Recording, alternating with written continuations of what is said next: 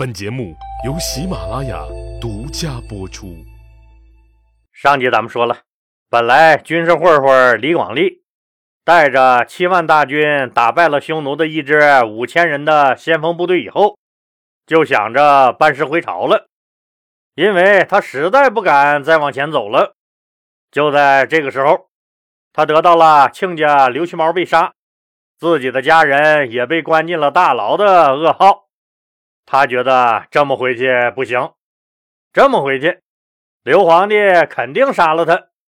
那怎么整呢？混子李广利陷入了深深的沉思：投降匈奴吗？可自己一旦投降了匈奴，那老婆孩子就都得被杀，自己这么多年辛辛苦苦划了回来的家产，那肯定都得打了水漂。再说匈奴这穷山恶水的地方。晚上应该连个夜生活都不会有，啥娱乐设施都没有不说，匈奴娘们还长得呲牙咧嘴的，那根本没法看。自己实在不想在这儿过完后半辈子，可不投降匈奴，还有更好的办法吗？当然有了。他突然想起来，当年自己带兵去西域攻打大渊国的时候。自己那个不争气的弟弟李绩，把人家刘皇帝闲置不用的一个小妃子给上了。你想，刘皇帝是啥人儿人家不用是人家不用，可没说你能用。再说老刘那性格，你让他一时不爽，他会让你们全家一辈子都不爽。于是，两个弟弟李延年和李继全家都被杀了。他李广利因为在西域打大渊国，不但没有跟着带害，后来还因为立了军功，被封为了海西侯。这么看来，刘皇帝看中的还是军功，可这真行吗？李广利那还是犹豫不决。突然，他又想起一件事来：多年以前，霍去病就曾当着刘皇帝的面，一箭射死了李敢。按说霍去病公然杀了朝廷高官，犯下了不可饶恕的大罪。可刘皇帝呢，居然啥都没说。那为啥呀？还不是他霍去病立有大功，在对付匈奴这方面就靠人家霍去病了。如果这次自己立了大功回去，那之前和屈毛亲家那点破事算个屁呀！自己跟皇上解释一下，那保证就没事了。对，只要自己战场杀敌，建立功勋，就能将功补过。想到这儿，李广利没了烦恼，觉得天蓝了，水清了，自己真的学精了。于是，李广利决定这次赌把大的。他斗志昂扬地宣布，继续向北挺进，直捣匈奴的老窝。当然，李广利也觉得这牛逼吹的好像有点大了，但鼓舞士气嘛，适当的吹一下也不是不可以。于是，汉朝大军继续向北挺进。这时候，大汉奸卫律吃了败仗，已经逃回去了。葫芦姑单于也摸不清李广利的底细，只能命令全军北撤，守在智居水的北岸防御。既然敌人就在前面，那还磨叽个啥呀？打吧！汉军追到了智居水，李广利下令，两万骑兵强渡智居水，直捣匈奴的老巢。两万人就想干挖人祖坟的事儿，你以为你李广利是谁呀？李广利当然也知道这想法太疯狂了，他也不想去找抽。但是没办法，形势逼人，他也不得不硬着头皮玩下去。这两万汉军带着悲愤必死的精神上路了。谁都知道，如果不拼命，自己可就真回不来了。于是，强行渡过支居水的汉军又疯狂扑向了匈奴兵。对人家匈奴来说，这是主场作战。既然你汉人来了，那既来之则打之，那还客气个啥？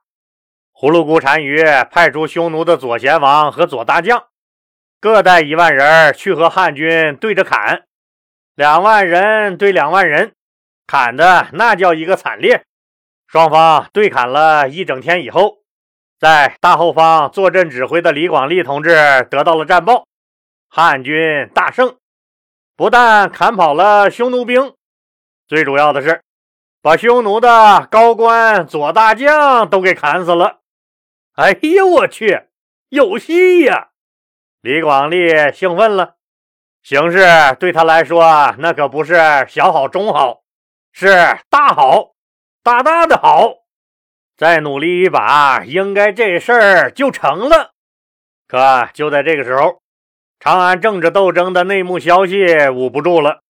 李广利家里老婆孩子都已经被刘皇帝抓了的事儿，在军中传开了，这就让部队里一线带兵的将领们有了想法，也解开了他们的一个疑惑。这些人有啥疑惑？他们跟了李广利多年，李广利什么尿性，他们会不知道？本来一个贪生怕死的人，突然就要和匈奴去玩命，这本身就很可疑。现在他们明白了，李广利这就是盲目冒险主义、赌徒心态，筹码就是他们这七万将士的命。赌赢了，李广利高高兴兴回汉朝。继续吃香的喝辣的，继续当他的二十将军，甚至更大的官儿。赌输了呢，那当然也没关系了。七万将士死翘翘之日，就是人家李广利投降之时。人家李广利在匈奴，那还是照样吃香的喝辣的，可把我们当肉盾、当筹码，一把扔到赌桌上就给梭哈了。你李广利也太不厚道了吧！这是把我们往死里坑啊！这是啊！你有老婆孩子，那我们也有老婆孩子呀。既然你李广利不仁，也就怪不得我们不义了。我们可不能替你这个在国内政治斗争中已经被干趴下了的人，再去抛头颅、洒热血、卖命了。当然了，多数人只是发发牢骚而已。可也有不乏有些二愣子，已经准备秘密行动了。他们开始搞串联，准备劫持李广利班师回朝。主要组织者有两个，一个是他军中的长史，也就是他的秘书长；还有一个是军中的绝绥都尉挥去侯。显然，这哥俩做的不咋秘密，反正他俩还没行动呢。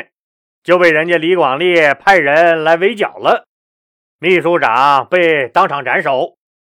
李广利一看，那人人都知道他的这个小把戏了，现在已经军心不稳，显然这个游戏是玩不下去了。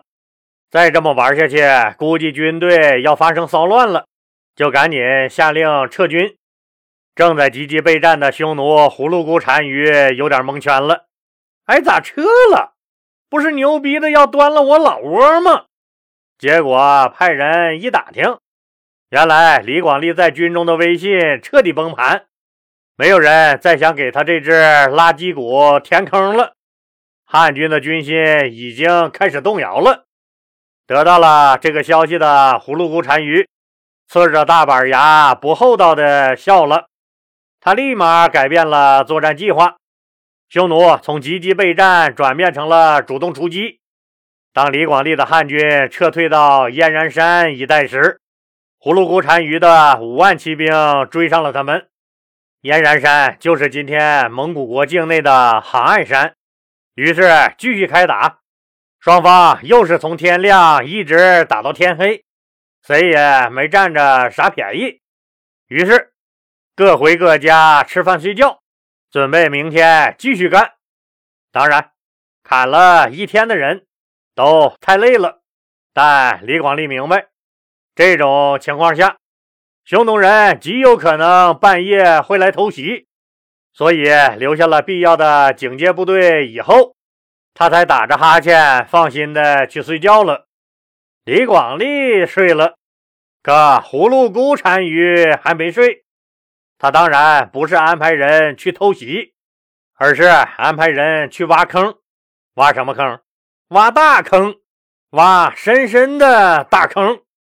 葫芦姑派出了一部分士兵，悄悄绕过汉军的军营，在他们的退路上挖坑，一个个大坑连在一起，就是一道深深的壕沟。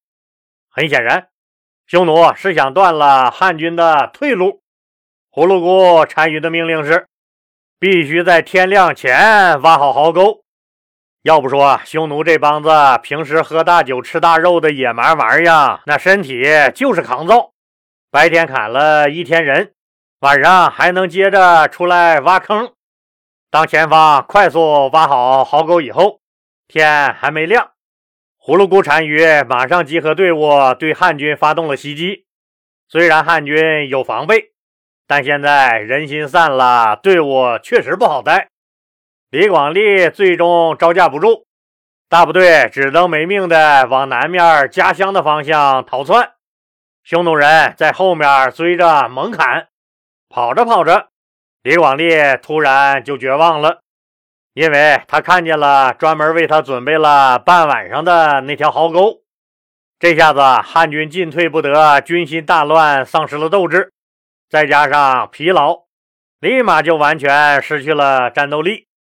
李广利倒也机灵，脑袋一转就想明白了，自己是彻底跑不出去了。咋整？还能咋整？投降呗！作为一个大混子，这不算丢人，没了命才是真丢人。投降有啥丢人的？葫芦姑笑了。得到消息的刘彻、刘皇帝哭了。对刘皇帝来说，李广利投降匈奴，就意味着七万汉军全打了水漂，损失很大，侮辱性更强。刘彻当然也没客气，第一时间就对李广利整个家族来了个满门抄斩，一个喘气的都不许留。据说李广利家里面最后连个活蟑螂都没剩下。李广利投降这事儿，成了刘皇帝人生最大的阴影，没有之一。这个铁血皇帝打了一辈子匈奴，从来没像今天输的这么惨。老了老了，却被匈奴来了这么一下子，我七万大汉将士啊！当然，说啥那也晚了。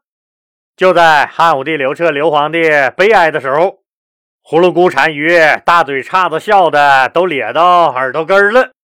多少年没有取得过这么大的胜利了，感谢祖宗啊！想当年，我匈奴的浑邪王带着几万的匈奴儿郎投降了你大汉朝，这是我们匈奴人心中永远的耻辱和痛。可今天。真是风水轮流转呐，老刘头，你老了认命吧，我一下子就闹回来你七万人儿！哈哈哈哈哈哈！葫芦姑单于忍不住仰天长啸。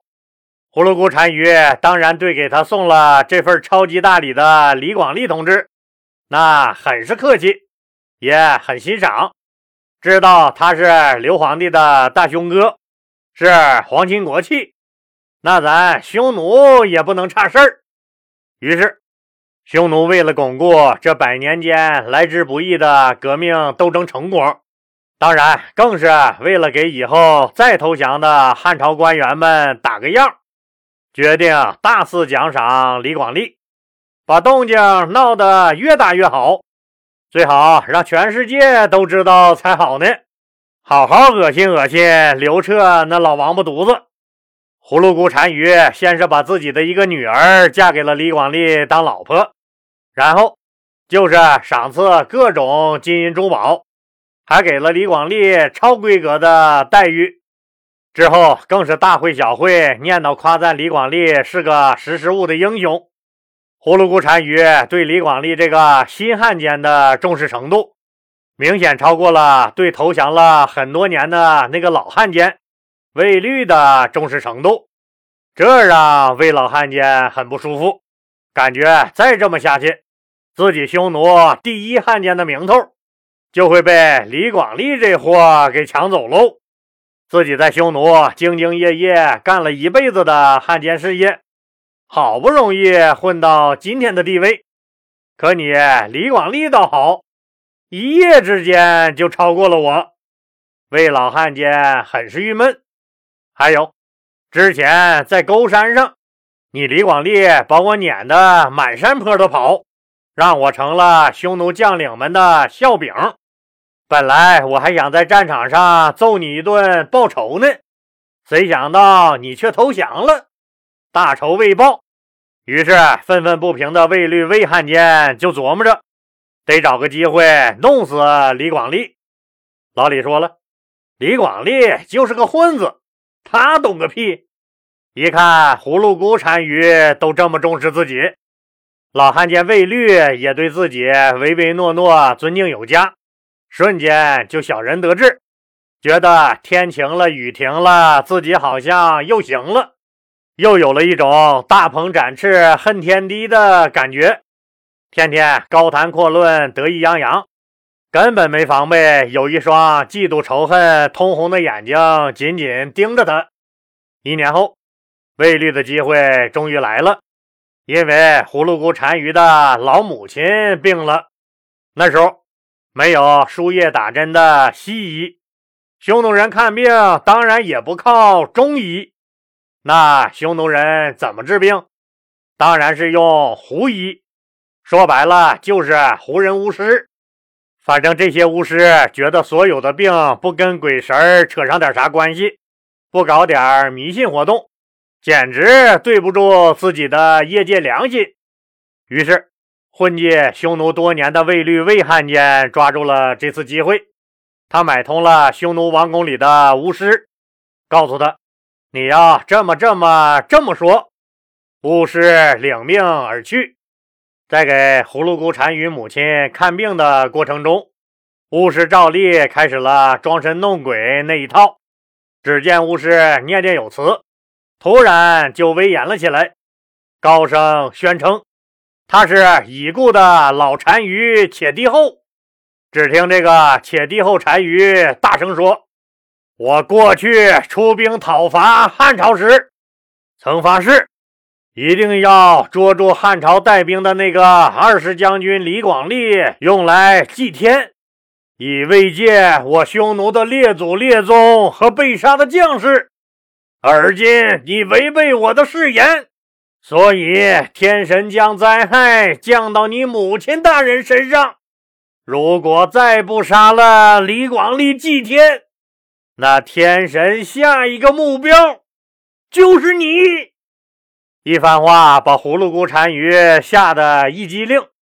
公元前八九年的秋天，一个乌漆麻黑、天狗吃月亮的极其诡异的一天，葫芦姑单于把李广利抓来。像咱农村杀猪一样，把李广利给宰了，把脑袋直接割下来祭了天。据说啊，除脑袋以外的整个身子，都让卫律魏汉奸扯着扔给草原上的野狼了。本是同根生，相煎何太急？说好的那中国人不害中国人呢？对于李广利，损失了咱大汉朝七万儿郎。令祖国蒙羞，而他自己最终也悲催的像猪一样，直接被宰了。老李，我永远不想再提起这个人。不过，老李，我一直觉得李广利这货，那好像是有啥特异功能似的，真的。而且这家伙功力好像还挺深厚，能穿越两千多年。要不，老李每次一提起他来。就浑身上下脑袋疼，感觉整个人都不好了。以后再也不想提起他，再提他李广利一次都算老李输。虽然我们都姓李，可在不要脸这块儿，老李我一直需要李广利提鞋，而老李我只配给人家李广利提鞋。混混永远都只是混混。纵观李广利的一生，老李觉得这应该是一个很中肯的评价。兄弟姐妹们，如有需要，还是点击屏幕左下角的购物车，或者点击本节目简介中的蓝色字体，进入主播橱窗，购买灵芝黑咖啡和喜马拉雅为您精挑细选的其他超级好货。对了，老李希望听友朋友们每次听节目时，能随手给节目点个赞。可能您是在走路或者跑步的时候听。不方便进入喜马拉雅收听界面去点赞。现在喜马拉雅改进了界面，您在锁屏状态就能点赞，就是锁屏状态下的那个红心或者大拇指标志。万望兄弟姐妹们随手给点一下，这个就表示您喜欢老李的节目。喜马拉雅现在在统计这个喜欢的数据和评论数。您记得随手点一下那个红心或大拇指哦。老李也邀请听友朋友在节目下方评论区积极对节目内容进行评论，有任何意见或者建议的话，都可以提出来，老李会亲自一一解答，也会把您的建议或意见尽最大努力落实。非常感谢您的支持。